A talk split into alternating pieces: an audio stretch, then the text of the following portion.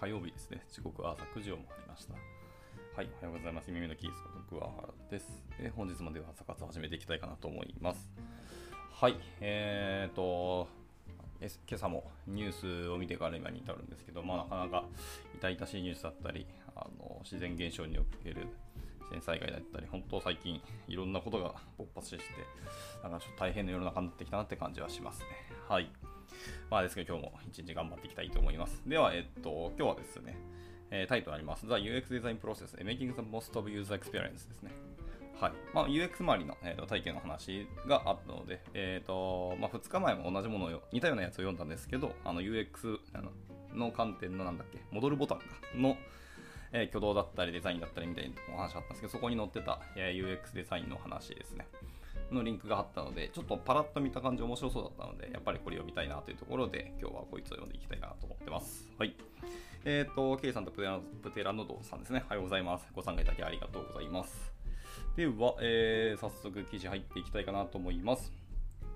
えー、いきましょう。UX デザインのプロセスを知りたくありませんか？と、えー UX プロセスに従うことで、デザイナーはデザインを繰り返し、継続的に改善し、訪問者に最高の体験を、提供することができます。えー最終的なゴールっていうのは、まあ、洗練された製品にはなりますけども、えーと UX とかフィードバック、ウェブサイトの、え UX デザインのテストに、え継続的に重点を置いています。e コマースの UX デザインプロセスを明確に確立することで、企業の時間だったり、エネルギーだったり、コストっていうのを節約することもできますよと。はい、出ます。で、えっと、e コマースの,、えーその UX デザインのところについて、また別の記事のリンクが貼ってますという感じですね。はい。で、えっと、この記事では、えーそのユーザーエクスペリエンスデザインの、えープロセスの内側っていうのを紹介し、えー現在の UX システムを改善する方法と、その UX のベストプラクティスに関する、まあ、詳細情報を入手できる場所っていうのをお伝えしますよということでした。はい。えー UX ベストプラクティスっていうところもなんか記事のリンク貼ってますので、まあ、後ほど見てみてくださいです。では、行きましょう。はい、えー What is UX design ですね。UX デザインって何ですかっていうところから入りましょうと。いきます。えーユーザーエクスペリエンス、いわゆる UX っていうものは、えーユーザーが企業ですね。を、えーまあ、企業っていうかウェブサイトだったりサービスだったり、まあ、製品などとか含めた企業ですね。と、えー接する際のあらゆるインタラクションのことを、えー UX と言います。えー UX デザイナーっていうのはそのユーザーエクスペリエンスを最高のものにすることに専念します。でそのためには、えー綿密な定性、定量調査によって、えーユーザーの旅を、えー理解するところから始まります。次に UX デザイナーっていうのはウェブサイトを設計し、ユーザーが簡単かつ効率的に、快適な体験を得られるように最適化しますと。はいはいはい。UX デザイナーも、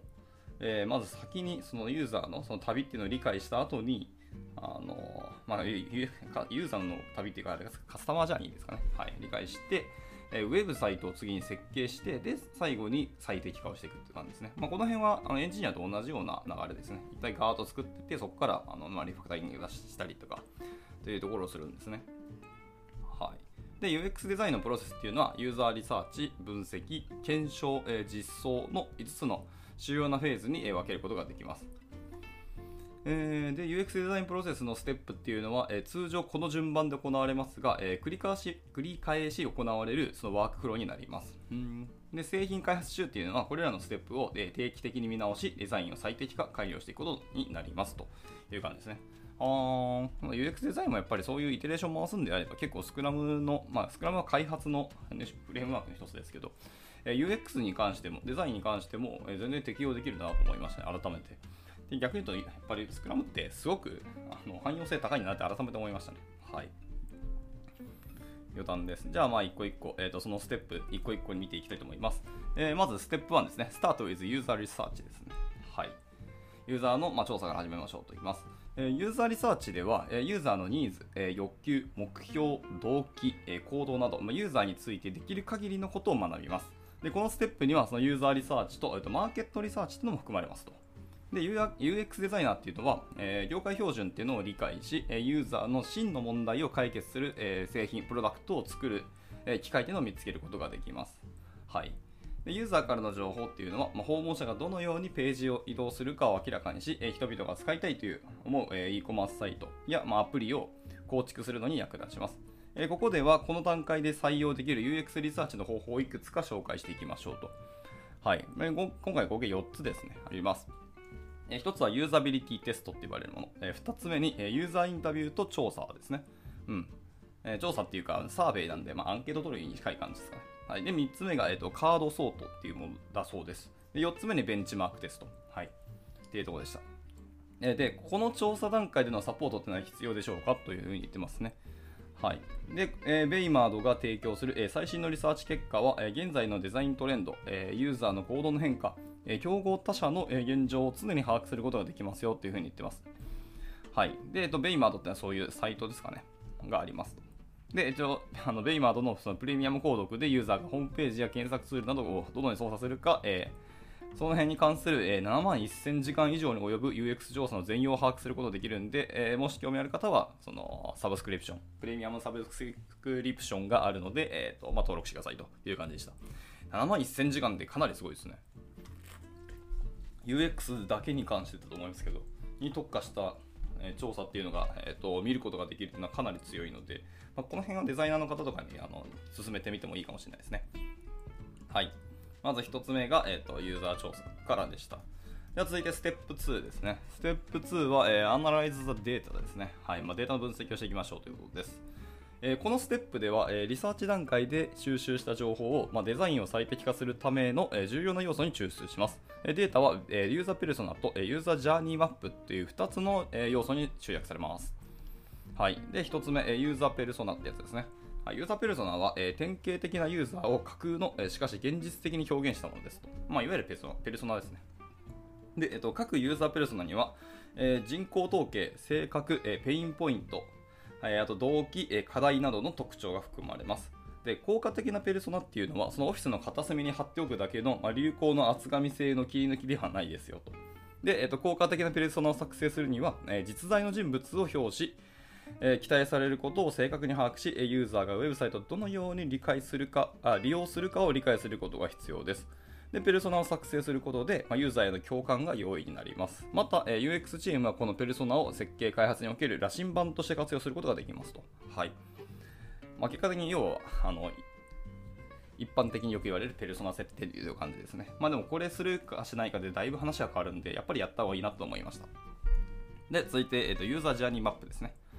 えユーザーのジャーニーマップっていうのは、えユーザーが最終的なゴールに向けてウェブサイトを利用する様子を段階的に、えかつ視覚的に表現するプロセスになります。え正確で、え詳細なジャーニーマップっていうのは顧客体験のストーリーを伝えるのに役立ち、ユーザーが行っていること、考えることにウェブサイトやアプリを合わせることができますというふうにおっしゃってます。はい。まあまあ本当その通りだなっていう感じはしましたね。以上、今のが、え、ステップ2の、え、アナライズ・ザ・データでした。はい。で、続いて3つ目。3つ目めちゃめちゃ長いな。ちょっと区切って翻訳しよう。えー、3つ目ですね。ステップ3ですけど、ステップ3はまさにデザインですね。はい。ここから具体的に入っていくんでしょうね。はい、えー、リサーチと分析が完了し、えー、ウェブサイトに対するニーズと期待を十分に理解できたと感じたのであれば、えー、いよいよデザインフェーズに入ります。えこのフェーズでは、え UX デザイナーと UI デザイナーが協力してウェブサイトやアプリを制作していきますと。まあ、なんとなく、え UX デザイナーと UI デザイナーってなんか一緒にやってるっていうかあの同じ人が両方の側面を持ってるみたいな印象が僕の中では強いですねもちろんちゃんと分けているんであればそれはそれで素晴らしいことだと思いますけどもはいえっと、その中で一個一個でやって手順とかプロセスに入りますと。で1つ目はやっぱりまずスケッチから入るそうですね、はい。デザインプロセスの最初のステップっていうのはスケッチ、つまりアイディアを視覚化することですと。でスケッチは、え、通常デザイナーが、え、デジタルデジタルで行う、え、迅速かつミニマルなドローイングになります。スケッチの目的っていうのは、え、次の段階に進む前にウェブサイトやアプリケーションに最も適したデザインソリューションを見つけることです。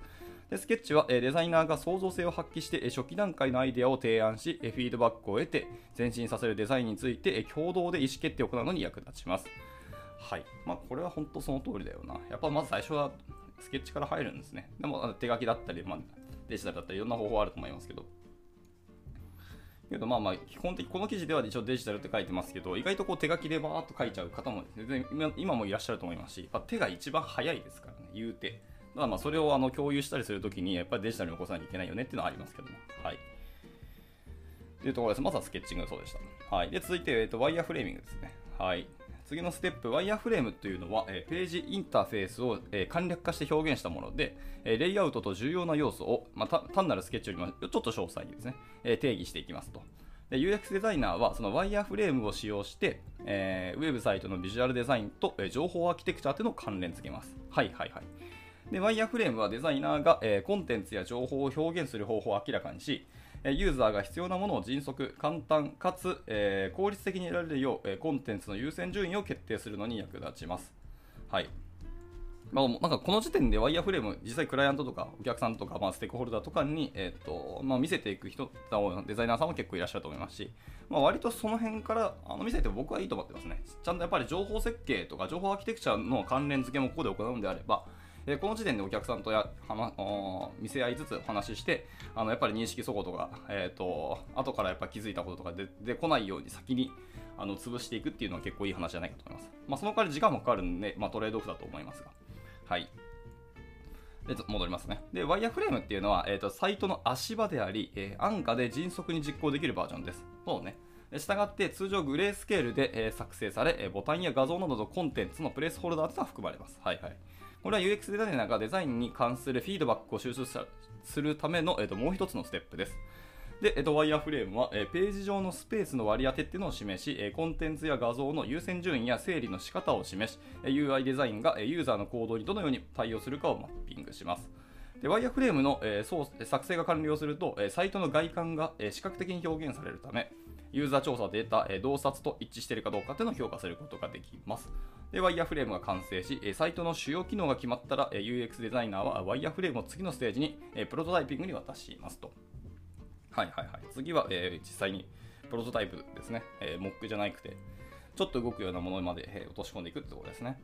はい。でも、なんですかね、やっぱワイヤーフレームまで来たら、あの開発に携わる、あのフロントだけじゃなくて、これ、サーバーサイド、バックエンドの人も、一回ワイヤーフレームとその出てきたその情報アーキテクチャですかね、とかの紐付けのあの成果物っていうのを見てみた方がいいんじゃないかと思いますね。その上で、まあ、API だったら、あこういうデータが、この、なんですかね、画面とかこのボタンを押した時とかに、こういう情報必要だよねっていうのがなんとなく見えてくるので、割と API の、えー、設計がこの辺からもうすでに着手し始めることも可能っちゃ可能な気はしましたし、あのー、認識そこないように、ここの時点から、あのー、なんですかね、いろんなデータとユーザーのやり取りっていうところを見ていくのはいいんじゃないかなと思ったりします。ただもう、ここが、えっと、完成品とか、えっと、もう、ここで完全に、えっと、設計完成するわけではないので、ざっくり見るだけでいいと思いますが、把握しておくっていうのは結構いいんじゃないかなと思いますね。まあ、あの、工数の話は出てくるんで別としてありますけど。で、フロントエンドエンジニアはもうここがっつりちゃんと見た方がいいと思いましたね。はい。ワイヤーフレーム段階でフロントの人間だったらば、ここは見ておいて、あの全容把握しておいて、ざっくりこんな感じになるんだなっていうのを見つ、えーとまあ、フロント側としてどう落とし込むかみたいなところのあの現実界を見出し始めるのはいい話だと思いましたね。はい。では、えーと、続いていきましょう。クリエイティング・ザ・プロトタイプのところからいきますね。続いて。はいはいはい。来た。はい。えー、じゃあ続いてプロトタイプの作成ですね。えプロトタイプの段階では、デザイナーがサイトのモックアップを作成し、え実装した時にどのように見えるか感じられるかっていうのを示します。で、プロトタイプはウェブサイトのユーザビリティや、え機能性をリアルタイムにテストするための下書きバージョンですと。で、プロトタイプを作成することでデザイン全体がどのように連携しているかっていうのを説明できるため、エラーや、え抜け、もしくは矛盾を修復して、より良いユーザー体験を、え実現することができます。UX デザイナーはプロトタイプを迅速かつ、えー容易に作成できるため、えコストも最小限に抑えられ、UX チームの時間、コスト、エネルギーっていうのを節約することができます。でまた UX デザイナーっていうのはそのプロトタイプを作成した後、ユーザーからのフィードバックを収集し、オリジナルのアイディアの開発と改良を継続することができます。また、プロトタイプを共有することは、ユーザー、経営陣、クライアント、その他のステークホルダーにアイデアやコンセプトを提示する優れた方法ともなりますと。そうっすね。まあ、経営陣まで見せるんだったら確かにプロトタイプレベルまで落とし込んでから見せる方が確かにいいかもしれないですね。まあ、ワイヤーフレームでもあのある程度のクオリティあるんだったらいいかもしれないですけど。はい。では続いて、えっ、と、デザインスペシフィケーションですね。はい。まあ、設計仕様です。のところに行きましょう。はい。そうですね。まあ、デザインって、ちょっとアルファベットで書いてあるとあれですけど、こいつ多義語なんでね、あの設計っていうのもデザインって英語で言うので、なんか悩ましいですよね。はい。まあ、今回の、えーとデザインは設計の方っぽいですね。はい。で、えっと、プロトタイプが完成したら、えー、UX、UI チームというのはデザイン資料をデベロッパーに渡してコーディングを依頼しますと。はい。で、UX デザイナーとは、えープロトタイプを実現実用的なウェブサイトにするために、えー開発者が必要とする全てのビジュアルデザインアセットっていうのを設計仕様書を伝って、えー伝えますと。で、デザイン仕様っていうのは、えースタイル、カラースキーム、えーフォントなどの UI デザインの詳細を情報アーキテクチャ、ユーザージャーニー、スタイルと一緒に、えー開発者に伝達します。はい。ってなると、えーこの文面見た感じ、最初のやつは設計仕様じゃなくてデザイン仕様っていう風に訳した方がいいかもしれないと思いましたね。はい。まあでもこの辺でそうですね、スタイルとカラースキーム、えーフォントなどなどみたいなところですね。はい。いわゆるデザインシステムがあったらいいなと本当に思いますね、この辺から。まああの、プロトタイプの時にも、あの、えー UX デザイナーもしくは UI デザイナーかな？は、えーデザインシステムをちゃんと起こすことはあると思いますので、まあ、その辺見ながら、えっと、エンジニアとかデベロッパーはそのそれを具現化していくって感じになると思いますね。まあ、逆にデザインシステムがないとであのデザイナーとエンジニア間でのコミュニケーションが爆発的に増えるんでやっぱりちゃんとねある方がいいと思いますのでそこにコストをかけるのは全然ありだなと思ったりはしています。はいえーまあ、何回かそのデザインシステムがない、えープロジェクトに入ったことはあるんですけど、あのやっぱり地地獄とは言わないですけど、やっぱコミュニケーションすごく増えたので、あんまよろしくないなと思いましたし、でいちいちやりやり取りして、あ、これが正解なんですねって、それをまたドキュメントに起こしてっていうやるんですけど、やっぱりエンジニアはデザインシステムをあんま作った人、作ったことある人多くないので、結果的にそのドキュメンテーションの時間もめちゃめちゃかかるんですよね。あんまよろしくないなと思いました。はい。というところです。じゃあ次、ステップ4ですね。いきましょう、ステップ4。えー、The Validation Stage っていうところですね。えーユーザーテスティングか。はい、ユーザーテストの、えー段階に入りますと。はいえーデザイナーはこの段階でウェブサイトやアプリがユーザーにとって有効かどうかというのを判断します。で社内でのテストに始まり、えー実際のユーザーを対象としたテストに発展していきます。えこのテストには、えスプリットテスト、えフォーカスグループ、えアナリティクスレビュー、えライブユーザビリティテストなどが含まれます。もう全然知らないワードがちょっと飛び交ってきたな。で、えっと、検証段階では、ウェブサイトやアプリの最も重要な欠点というのが明らかになります。この段階でデザイナーが得るフィードバックっていうのは、UX と UI を継続的に改良するのに役立ちますと。はい。まあ、ここまで来るともう本当に UX デザイナーだけの話じゃなくなってきますよね。完全にもう UI デザイナーもしっかり絡んでいかなきゃいけない気はしますね、この辺まで。はい、でちなみにその UX&UI っていうところにまた別の記事が、えー、とあ貼ってますね。えー、とでも URL 的に UIVSUX って書いてあるので、えー、と英語本文的には AND で書いてますけど、実は AND じゃない気がしますけど、はい、まあまああの記事のリンクがあるんで見てみてくださいとでした。で、続いてステップ5ですね。はい。ラスト。えー、 Release Implementation of the UX Design Process です。はい。UX デザインのプロセスのリリースと実装ですね。はい、えーリサーチテスト、改良のすべてを終えたら、えーいよいよ本番になります、えーウェブサイト、アプリ、ページをリリースするのです。リリース後も、え開発者は細かな不具合を修正します。また UX デザイナーは、えユーザーが実際の現場でどのようにサイトを操作しているかというデータを収集します。でこの情報は、え将来のイテレーションや UX 監視でサイトを改善するために使用されます。はい、ここはもう本当は皆さんに共通の認識の通りだっていう感じはしましたね。はい、リリース後はどんどんどんどん改善改良のために、えー、とデータを取って、またそれを分析して、また落とし込んでっていう、えこの前、え今回のその5つのサイクルをもう一回繰り返していくことになるだと思いますね。はい。で、いきましょう。で、ラストですね。えー Looking for more UX リサーチです、えーもっと UX リサーチをお探しですかというところですね。はい。えっ、と、UX プロセスフローを改善するためのアイディアをお探しならば、これもあれですね、営業トークですね。はい。えー、なんたらかんたらでいっぱいあるんで、見てみてくださいと。で、一応、えー繰り返しになりますけど、今回のこの記事の載っているサイト、えー、 Baymard ってやつですね。にはその7万1000時間以上に及ぶユーザーエクスペリエンス調査を、えガイドラインにまとめていて、その御社のデザイン判断に役立てることができるよってことを言ってました。おちゃんとガイドラインとしてドキュメント化してあるんであれば、やっぱりあのー一回サブスクリプション登録しといて、あの会社の中でも、あの UX とか、もしくは多分 UI デザイナーと UX デザイナーって結局、あの協業してる、もしくは1人が2役やってるっていう現場も全然あると思うので、はいまあ、会社として1回これ持っといて、その7万1000時間のガイドラインを、えー、と見ながら参考にするっていうのは結構いいんじゃないかなと思ったりはしましたね。はい、さすがにやっぱりこの時間ずっと調査をしたっていうのはかなり大きいとは思ったりしてますね。まあ、ユーザー数がどうなのかっていうのと、あの EC サイトだけなのか、Web アプリケーションなのかっていう、その対象のプロダクトによって話は変わるかもしれないですけど、やっぱり、えー、と UX っていうのは、あの最終的にそうユーザーのあの細かなお話とか体験っていうところが重要になってくるので、やっぱそこってしっかりあのガイドラインとして落とし込めてあるっていうのはかなり大きいとは思うので、見てもいいんじゃないかなと思いました。はい。で、しかもガイドラインが1つ1本にあるわけじゃなくて550以上のガイドラインがあるっぽいですね。はい、でそれそれのそのユーザーエクスペリエンスの特定の側面だったり機能だったりデザインパターンに焦点を当てた、えー、とガイドラインがそれぞれ作られてるっぽいのでそれは結構いいですねあの必要なあの観点のガイドラインがありそうですね550以上もあれば何かしら見つかると思うんでそれもいいと思いました、はい、というところで、まあ、この記事のリンク貼ってますので見てみてくださいということでしたであくまでもこの、えー、っとですね、リサーチは e コマースのユーザーエクスペリエンスなのであの EC サイトですねが限定っぽいのでまあまああのウェブアプリケーションまで発展するかちょっと難しいですけど、そういうのお話がありますよということでした。はい。ではちょっと短いですけど、今日の朝活はここで区切りたいなと思います。はい。で、今日はですね、火曜日、あのー、実は弊社としてはですね、え計画有給不予備で、あのうちの会社のメンバーは結構皆さんお休みしてますね。僕はあのカレンダー通り仕事をする予定なんで、今日もこの後あの出社、出社ですね、出勤する予定です。あのリモートでですけどね。はいまあ、皆さんは多分お仕事の方が多いのかなと思いました。世間的にはですけど。はい、というところで、えー、3連休上がりの明けの、えー、一発目ですね。今日からまた1週間頑張っていけたらなと思います。はい、では、えっと、今日もご参加いただいた皆さんありがとうございました。また明日、明日が久しぶりにちゃんと技術的な記事読んでいきたいかなと思うんで、またなんか、えっと、ざーっと探してみたいと思います。では、えっと、終了します。お疲れ様でした。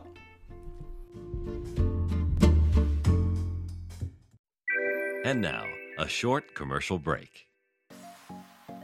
現在、エンジニアの採用にお困りではありませんか？候補者とのマッチ率を高めたい、辞退率を下げたいという課題がある場合、ポッドキャストの活用がおすすめです。音声だからこそ伝えられる深い情報で、候補者の興味関心を高めることができます。株式会社ピトパでは、企業の採用広報に役立つ、ポッドキャスト作りをサポートしています。気になる方は、カタカナでピトパと検索し、X またはホームページのお問い合わせよりぜひご連絡ください。